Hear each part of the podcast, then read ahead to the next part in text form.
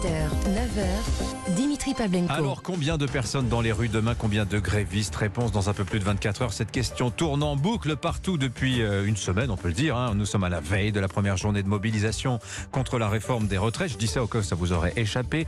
Penchons-nous ce matin sur le président de la République. Emmanuel Macron ne sera pas en France demain, mais en Espagne pour un sommet franco-espagnol. Il a rendez-vous là, tiens, dans un quart d'heure avec le grand patron de la NBA, le basket américain. Il va parler santé ce soir avec François Braun. Entre-temps, il y a Conseil des ministres ce matin et puis déjeuner avec Elisabeth Borne à 13h. Alors, la retraite est absente totalement de l'agenda présidentiel du jour. Ceci dit, peut- c'est certainement dans toutes les têtes. Qu'en est-il aussi des syndicats? Il y a beaucoup de réactions aux menaces formulées par le patron de la CGT Mine Énergie, annonçant qu'il comptait aller voir ceux des élus qui veulent soutenir la réforme. Cela, on va s'occuper d'eux, dit-il. Si d'aventure ils ne comprennent pas le monde du travail, on les ciblera dans les coupures qu'on saura organiser. Mais quelle phrase On en parle avec nos deux éditorialistes du jour. Bonjour Louis Osalter. Bonjour Dimitri. De Marianne, bonjour à vous. Et Mathieu Bocoté est avec nous. Bonjour Mathieu. Bonjour. Quelle phrase hein. C'est vrai que tout le monde souligne le caractère un peu mafieux. On va s'occuper d'eux. Euh, pas un peu mafieux, Hmm. très très mafieux. Ce sont des méthodes de gangsters. Ça consiste à dire que si vous n'acceptez pas de vous soumettre à notre agenda du moment, alors on oublie la discussion, on oublie la conversation, on oublie l'échange d'arguments. En fait, on va vous casser. Donc ce sont des méthodes qui relèvent de l'intimidation la plus directe et on est au seuil de la violence politique. Parce qu'à partir du moment où on se permet de dire on va bon, on va vous casser ça, la prochaine étape c'est on saccage la permanence. Et si vous comprenez pas quand on aura saccagé la permanence, on va peut-être aller une étape plus loin. Moi, ça fait euh, j'ai eu l'occasion de le dire ici et ailleurs. Moi je, je suis de ceux qui croient qu'on bascule dans une époque qui va normaliser d'une manière ou de l'autre la violence politique et cette déclaration est un pas pour moi dans cette euh, normalisation de la violence politique. Alors là, je vais vous dire, je vous trouve très québécois dans cette euh, dans cette ce point de vue, Mathieu, parce que moi, j'ai envie de vous dire, ces histoires de coupures d'électricité, ça fait partie du folklore des grands mouvements sociaux. En 68, il y en avait. Euh, en 95, je vous en trouve. En 2020, la CGT avait revendiqué une coupure d'électricité en Ile-de-France. 60 000 clients pénalisés à l'époque, dont, dont le marché de Ringis, etc.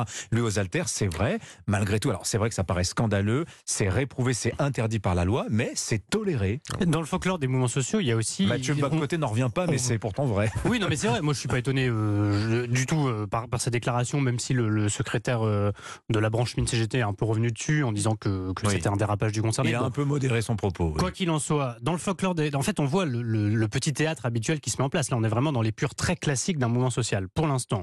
Donc, il y a le gouvernement qui présente une réforme en disant qu'il ira jusqu'au bout. Il y a les syndicats qui, là, sont unis, qui, euh, qui organisent euh, les manifestations. Et on va compter combien il y a de manifestants par rapport aux réformes précédentes. Il y a ces actions euh, ciblées, éventuelles, avec ce type de menaces contre les élus. Mais qu'est-ce qui va être important, en fait? Pourquoi ça c'est décisif En fait, ce genre de déclaration, c'est ce qui peut, en réalité, donner un avantage au gouvernement c'est l'extrémisme de certains euh, opposants euh, dans le front syndical qui peut donner au gouvernement un avantage pour dire regardez qui vous soutenez si vous soutenez ce mouvement. C'est toujours la même chose. Rappelez-vous des Gilets jaunes. Le mouvement était très populaire à son début, très soutenu par les Français. Et au moment où ça a commencé à dégénérer euh, dans les manifestations, eh ben, on voyait de samedi en samedi le soutien au mouvement qui baissait. Donc, tout l'enjeu pour le gouvernement, c'est ça. Pour l'instant, le mouvement est populaire. Tous les sondages montrent, un, que les Français sont très majoritairement contre la réforme, deux, qu'ils soutiennent le mouvement de grève et de manifestation. Et donc, on pourrait voir le retour de, de la grève par procuration, Mm. en quelque sorte. Mais ce genre de- de- d'erreur, parce que cette déclaration, c'est une faute pour le Oui. moins, ça peut évidemment donner des arguments au camp d'en face. Et c'est là qu'on évaluera le, le point de bascule. Est-ce qu'à un moment, le mouvement perd le soutien des Français ou Ah, pas C'est décisif. Je précise que le code de l'énergie prévoit de lourdes amendes Mm. normalement quand on entre dans un local de distribution d'électricité, qu'on manœuvre le, le matériel dans le but de nuire. Mathieu Bocoté. Euh, je me permets de dire, euh, vous dites que je suis très québécois là-dessus, mais je dirais que les Français sont partis. Il y a quelque chose là-dedans d'excentrique d'un point de vue Oui. non français. Ah oui, C'est-à-dire la, hein. banalisation de la menace politique. On, on- faut juste décrire les choses telles qu'on les décrirait dans un journal international. Des syndicalistes décident de menacer directement des élus de, la nation qui ont le culot de ne pas voter comme l'exigent les syndicalistes en question. C'est dans le, registre en tant que tel de la menace politique, de la violence politique, et que des Français, et je, je ne vous ferai pas l'insulte de croire que vous êtes un homme de gauche euh, très à gauche, je sais comme ça, que des gens plutôt libéraux normalise de telles mesures, normalise de tels comportements politiques, normalise une telle culture politique qui consiste à normaliser des pratiques qui autrefois appartenaient à l'imaginaire révolutionnaire, pour moi, ça fait partie des, des causes qui expliquent quelquefois pourquoi certains vont se demander avec étonnement et agacement euh, pourquoi la France bascule si facilement vers la crise et la grève, Oui. euh, vers des tensions sociales assez radicales. Me semble-t-il que dans la logique d'une société libérale, la simple possibilité de normaliser de telles menaces directes, c'est euh, donc contre certains élus qui votent mal. Pour moi, là-dessus, il y a une forme de, de, sortie du périmètre mental de la démocratie libérale. Mhm. Alors, euh, Louis Osalter, Barbara Pompili euh, ne votera pas la réforme.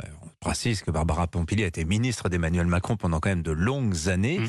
Euh, un autre député Renaissance de l'Hérault, euh, Patrick Vignal, lui non plus ne votera pas. Et alors, euh, parce qu'il a entendu la colère de ses administrés, des gens qu'il représente dans sa circonscription, est-ce que vous croyez que cette euh, grande journée de mobilisation, que le gouvernement est ébranlé par l'ampleur de l'hostilité à la réforme des retraites et de la mobilisation de demain? En tout cas, il fait profit bas. Les consignes ont été passées pour que pardon, les ministres n'aillent pas fanfaronner en expliquant que cette réforme était indispensable, nécessaire et qu'il n'y aurait pas le choix. Enfin, on sent que dans la tonalité, pour l'instant, le gouvernement ne rajoute pas d'huile sur le feu parce que effectivement, les députés sur le terrain, et ce sont eux qui sont en première ligne, c'est pas Emmanuel Macron. hein. Les premières victimes d'agression, ce Mm. seront malheureusement euh, des députés de, partisans de, de la réforme, comme on voit que des maires sont en général en première ligne lorsqu'il y a des, des agressions d'élus. Mais pourquoi au fond ils voient ce sentiment d'injustice, même chez des gens qui ont voté pour, euh, pour Emmanuel Macron euh, Non, à la dernière voit- présidentielle? Je souligne Barbara Pompili qui ne vote pas, c'est le début peut-être d'une brèche, y compris dans le camp Ouais, crois, pas, présidentiel. j'y crois pas beaucoup dans le camp majoritaire. En revanche, ce qui est important, c'est les députés LR. Oui. Les députés LR qui sont une soixantaine, euh, le, le patron de- des Républicains, Eric Ciotti, dit on va voter la réforme. Oui. En réalité, dans, dans le groupe des Ça fait 15 Républicains, jours que sur Europe 1, on pose la question de la loyauté des LR. De la et le de- JDD avait chiffré à une Sont-ils 13 sûrs personnes, pour l'instant 13 députés qui ne, qui ne sont pas sûrs de, de voter. Parce qu'en fait, eux aussi, ils entendent euh, des électeurs. Et un certain nombre de ces députés LR, ils sont pas élus dans des grands centres euh, métropolitains, bourgeois, euh, comme on pourrait le penser. Un, un- un certain nombre d'entre eux, plus qu'avant, sont élus dans des zones rurales, un peu déclassées, Hmm. euh, et leur, où leur principale concurrence, c'est le Rassemblement national. Et les gens ont voté LR, mais pour des positions assez proches du Hmm. Rassemblement national. Donc ils ont affaire à des gens qui souvent qui travaillent, qui travaillent beaucoup, qui ont commencé souvent euh, à travailler tôt, et qui Ouais. trouvent cette réforme profondément injuste. Et D'où leur position. Mathieu Bocoté et Emmanuel Macron. Je soulignais le fait qu'il va parler de tout sauf des retraites aujourd'hui, que demain il est en Espagne. Euh, Est-ce qu'il est- a, est-ce que c'est une forme de fuite? Est-ce qu'il a raté sa communication autour de la réforme, Pour, etc. pour ce que j'en comprends, c'est qu'il réserve, euh, il choisit, et c'est pas pour maintenant manifestement, le moment de son apparition. C'est-à-dire, si jamais il y a tension, En s'il y a besoin- En fera-t-il Apparemment, c'est pas programmé. Nous Non, non, pas pour l'instant, mais le fait est que s'il y a des tensions qui se multiplient, si la manifestation de jeudi en appelle une autre et une autre, autrement dit, si les tensions arrivent, il va, il va y avoir besoin d'une parole, sinon je ne dirais pas de réconciliation, une parole qui apparaît en hauteur. Il dit, bon, on cherche à, finalement, je vous ai compris, mais euh, non pas sur le mode de la ruse cette fois, je vous entends, et voilà ce que je suis prêt à céder. Mais s'il apparaît dès maintenant dans la crise, Oui. c'est lui, qui, lui qui tombe finalement si le gouvernement est fragilisé. Donc il se place en surplomb avec une possibilité d'intervenir si la situation dégénère. Et on entend que les syndicats se mettent à parler comme les partis de gauche. D'ailleurs, je ne sais pas si vous avez remarqué, ils commencent à dire qu'Emmanuel Macron n'a été réélu que pour faire barrage à Marine Le Pen. Sous-entendu, il est illégitime à réformer les retraites. Non, Mathieu non, je Bocoté. dis, très- ce sont deux choses. C'est-à-dire, est-ce qu'il a été élu pour faire barrage à- le- la, la principale vertu d'Emmanuel c'est Macron positif- politique, ça. Non, mais le fait est qu'en politi- en politique, dans les circonstances, je l'ai dit à quelques reprises, la- le premier tour, c'était un tour à la Pécresse, le deuxième tour, un tour à la Mélenchon. La principale vertu d'Emmanuel Macron au deuxième tour n'était pas programmatique, elle était négative. C'était de ne pas être Marine Le Pen. Ça ne veut pas dire qu'il n'a pas le, le- le droit de mener les réformes qu'il veut mener. Ça veut tout simplement dire qu'effectivement, il n'a pas le reçu le mandat à l'échelle de mais l'histoire enfin, de mener ses réformes. C'est pas nécessaire d'avoir l'onction du suffrage universel. Nicolas Sarkozy n'avait pas parlé des retraites quand il s'est fait élire Non, en mais 2007, quand il réforme en 2010, hein, Il n'y les a pas retraites. de, hein. il y a pas de Chirac en mandat impératif, 95, bien pareil. sûr. Mais il est vrai que Emmanuel Macron a d'abord été élu contre Marine Le Pen et pas pour un programme. Et, de- et- et pas seulement pour cette raison-là, en Mais réalité. tout de il y a même, aussi- il arrive en tête au premier tour. Non, mais bien sûr. Non, mais il y a, il y a en ayant dit retraite à 65 ans quand Oui, même. mais pourquoi? Oui, mais en fait, pourquoi?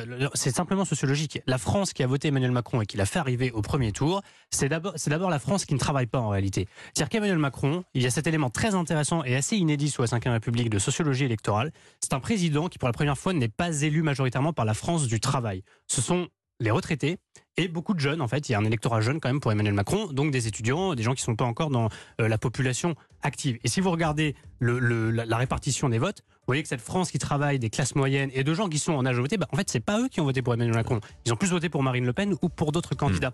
D'où cette ambiguïté et, c'est- et ce défaut de légitimité quelque part à mener cette réforme. Merci Louis Osalter, merci Mathieu Bocoté, merci tous les deux. La une de Marianne demain, Louis? Le, pourquoi vos pharmacies sont vides? La Ah. une sur la grande pénurie de médicaments. Très intéressant, merci à vous. Dans un instant sur Europe 1, restez avec nous, merci messieurs, hein. bonne journée. Merci,